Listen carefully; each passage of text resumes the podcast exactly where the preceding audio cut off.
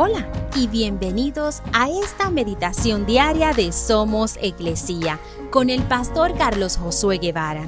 Mi nombre es Magali Méndez y queremos darte las gracias por permitirnos traer esta palabra de bendición a tu vida el día de hoy.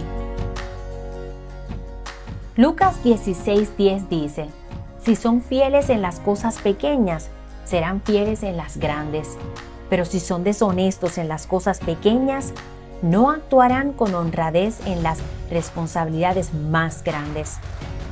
Muchas veces vemos cómo Dios bendice la vida de otras personas.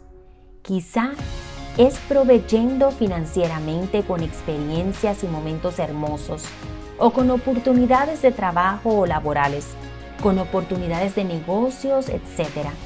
Quizá vemos esa bendición en sus vidas y decimos, yo quiero lo mismo, esa misma bendición.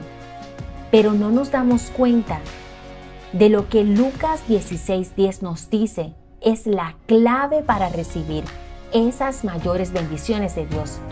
Si no somos capaces de obedecer o ser fieles a lo que Él nos da, quizá con cosas menores o financieramente hablando con una cantidad menor, si no somos fieles y administramos lo que Él nos da correctamente con cantidades pequeñas, ¿cómo podemos esperar lo que haremos con cantidades grandes?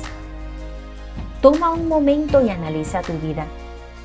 ¿Estás siendo obediente, honrado y responsable con lo que Dios te ha dado?